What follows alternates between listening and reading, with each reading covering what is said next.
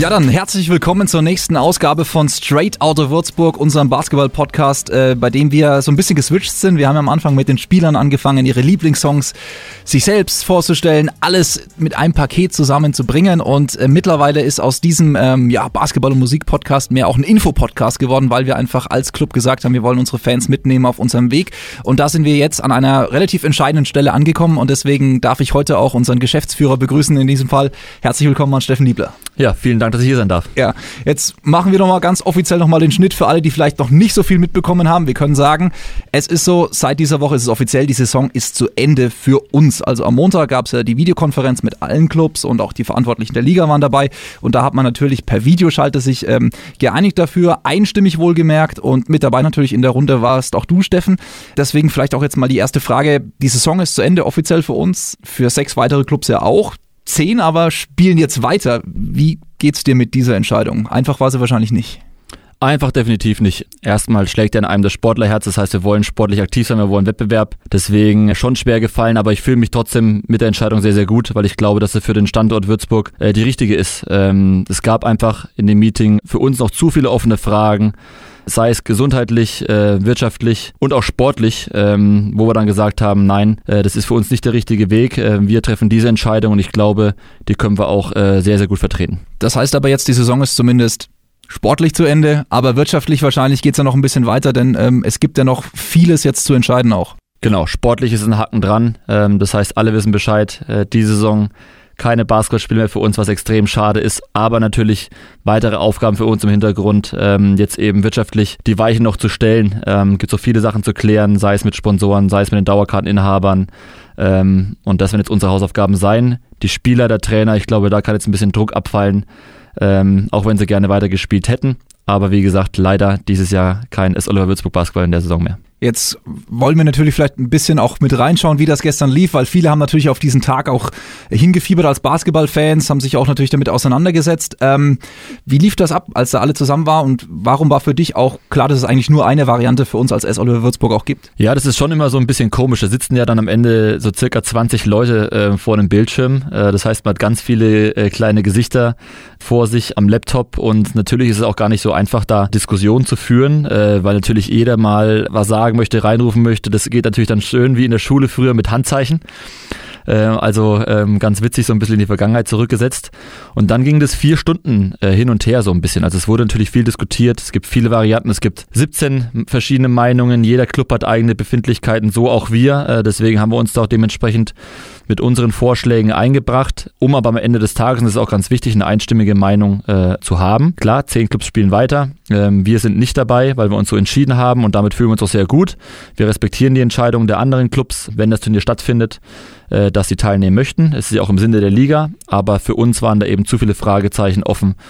Äh, zu viele Unwägbarkeiten, wo wir gesagt haben, nein, äh, wir gehen diesen Weg nicht mit auch so ein Gespräch bereitet man sich natürlich auch vor. Es ist ja mit eins der ja, entscheidenden Gespräche auch in dieser Saison gewesen.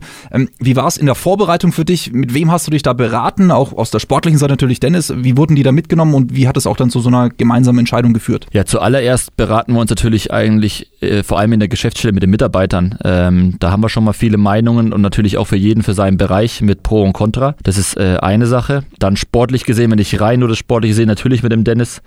Da die Fragen, bekommen wir eine Mannschaft zusammen, äh, wollen alle spielen, können wir das Risiko eingehen, den Spielern da quasi die, die da zurückzuholen, ähm, da spielen zu lassen. Also da gibt's viele, viele Fragen und natürlich wirtschaftlich gesehen ähm, bespreche ich mich da natürlich auch mit unseren Beratern und dem Beirat, äh, den inoffiziellen will ich es mal nennen, äh, den es bei uns gibt. Also haben da viele Ansprechpartner, die dann mit der Entscheidung eine Rolle äh, spielen und dann in der Tagung war es dann tatsächlich noch relativ offen, wie wir äh, uns entscheiden werden, weil wir in dem Sinne die beste Entscheidung für den Club treffen wollen aber nach einer ganzen Zeit und vielen Fragen und dann eben auch noch offenen Fragen äh, habe ich dann für mich auch dann die Entscheidung getroffen zu sagen, nein, hier ist für uns Schluss. Dazu stehen wir auf jeden Fall auch jetzt. Du hast die Jungs auch angesprochen. Kannst du uns vielleicht ein bisschen Einblick geben da? Sind die enttäuscht, weil sie jetzt nicht spielen dürfen? Sagen sie, ja, das ist die richtige Entscheidung, weil es geht ja auch um meine Gesundheit. Ich meine, mit Masken wird wahrscheinlich nicht gespielt werden, aber das sind ja auch Menschen. Also das dürfen ja viele nicht vergessen. Ähm, wie ist da die Entscheidung und die Gefühlslage auch bei den anderen gewesen? Es kommt immer darauf an, aus welcher Sichtweise man es sieht. Ne? Zum einen geht es mir genauso ich bin äh, Sportler und will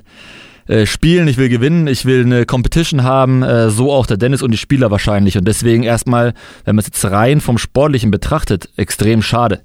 Ähm, die Mannschaft hat sich den achten Platz erkämpft. Äh, wir haben eine super Truppe zusammen gehabt. Die hätte, glaube ich, viel verdient gehabt und auch Playoffs verdient gehabt äh, dieses Jahr, deswegen extrem äh, schade. Aber dann kommen eben die anderen Themen äh, hinzu. Dann muss man eben den Club in den Vordergrund stellen und vor allem natürlich die Gesundheit als allererstes stellen. Wie gesagt, wenn die Regierung genehmigen wird, dass da ein Turnier stattfindet, dann wird das, glaube ich, äh, gesundheitlich keine Risiken geben, weil das Konzept, glaube ich, dann wirklich so schlaghaltig sein muss, äh, dass es funktioniert. Ob das dann so kommt, äh, dass es genehmigt wird, ist natürlich noch sehr, sehr ähm, fraglich. Aber ich denke, es ist dann auch in der Verantwortung von uns, vielleicht jetzt in dem Fall auch Spielern, die Entscheidung abzunehmen. Jetzt haben wir nun mal zwei frisch gebackene Väter, die seit ein paar Tagen oder jetzt im, beim Skylers-Fall äh, Vater sind. Vier Wochen Quarantäne ist natürlich da auch nicht einfach für eine ganz junge Familie. Wäre für die auch, glaube ich, eine richtige zwiespältige Situation gewesen, weil einerseits äh, schlägt das Sportlerherz in denen und die wollen Spiele spielen, andererseits jetzt Frau und Kind in so einer Phase alleine zu lassen, vier Wochen ist auch nicht ganz einfach. Und ich glaube einfach, wenn man dieses, diese gesamten Punkte alle betrachtet, dass dann für uns die Entscheidung dann auch nachvollziehbar ist und ich glaube auch so richtig ist. Da muss man eben alle Seiten einer Entscheidung mitnehmen, wie du es gesagt hast, nicht nur finanziell, nicht nur sportlich, sondern auch menschlich, das hört man auch durch. Ähm, jetzt ist so eine Sache für viele Fans, die Saison lief ja richtig gut, du hast es angesprochen, Playoffs waren drin, die Truppe war geil, das hat irgendwie jeder Spieler, der hier saß, hat gesagt, das ist so eine geile Truppe und das hast man auch immer wieder gehört, gespürt, gefühlt sogar.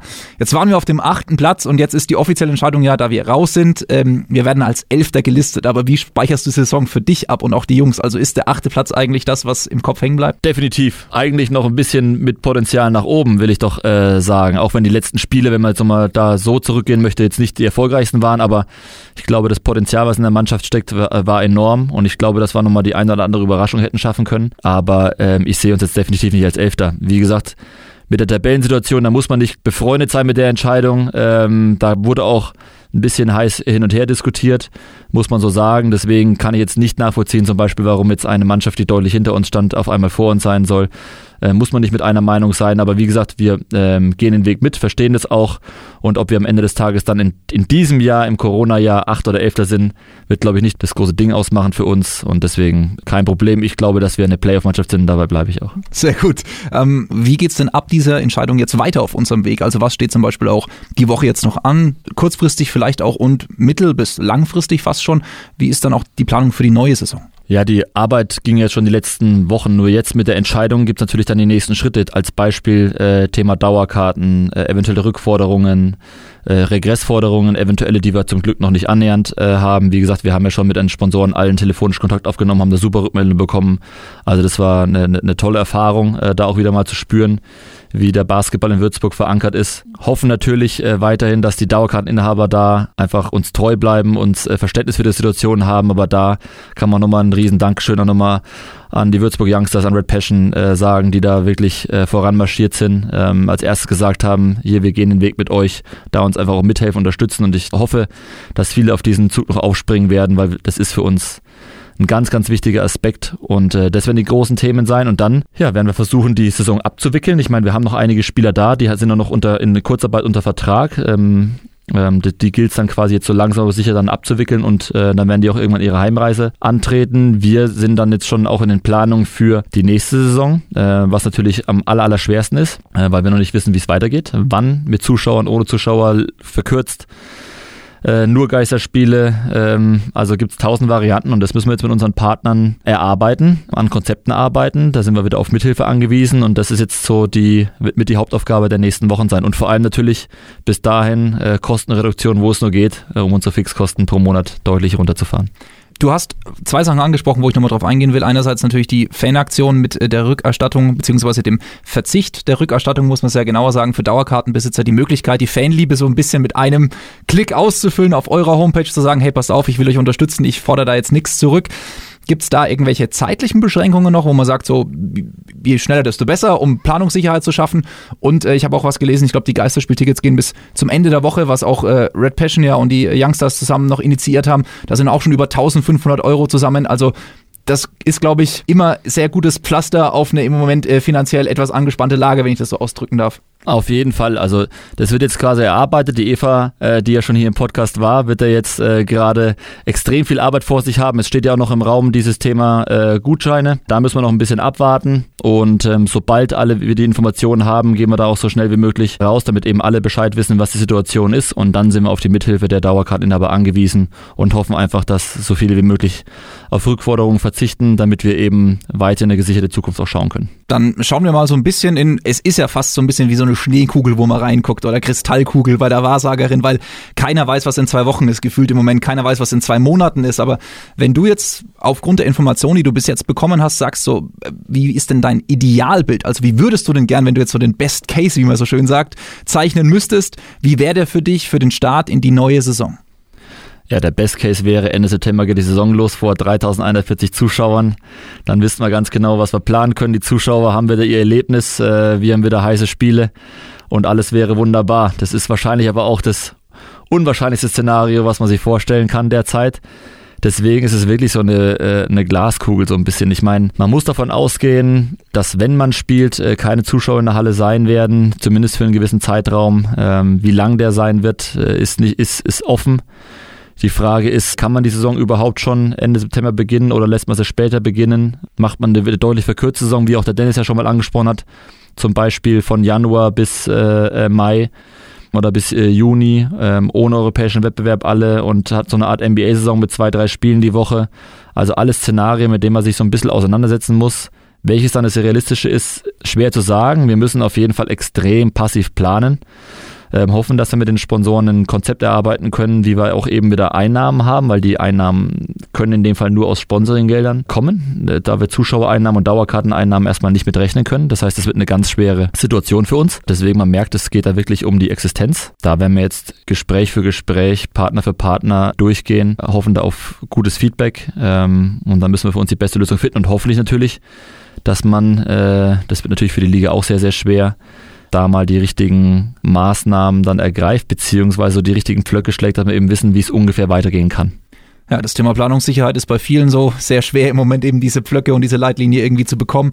Ähm, man hört so ein bisschen auch raus, dass das äh, sehr intensive Tage sind. Äh, ganz persönlich für dich, äh, wie ist es jetzt? Ich meine, du stehst in großer Verantwortung als Geschäftsführer natürlich auch, ähm, bist quasi der Kapitän am Steuer, ähm, musst aber ab und zu auch, sage ich jetzt mal, demjenigen, der das Schiff baut, vielleicht auch äh, nochmal Report erstatten äh, Richtung Rottendorf, um es mal so auszudrücken. Äh, wie ist da die aktuelle Lage? Ja, wie gesagt, ich sehe mich da jetzt gar nicht selber. Das ist, äh, finde ich, gerade eine tolle Leistung der Geschäftsstelle der gesamten, würde ich wirklich so sagen. Wir sind alle gerade im Homeoffice und sind alle in Kurzarbeit, das muss man auch mal mit dazu sagen, äh, ziehen aber alle an einem Strang. Jeder für seinen Bereich macht da gerade finde ich, einen sehr guten Job. Wir sind, glaube ich, bestens vorbereitet, waren in vielen Punkten auch äh, glaube ich, sehr, sehr schnell, auch in der Kommunikation. Da kann man auch immer ein großes Dankeschön an die, an die Mitarbeiter sagen, die da wirklich mir extrem große Unterstützung eben geben und auch mit den nötigen Informationen da auch versorgen. Also das ist eine, äh, eine Riesenhilfe.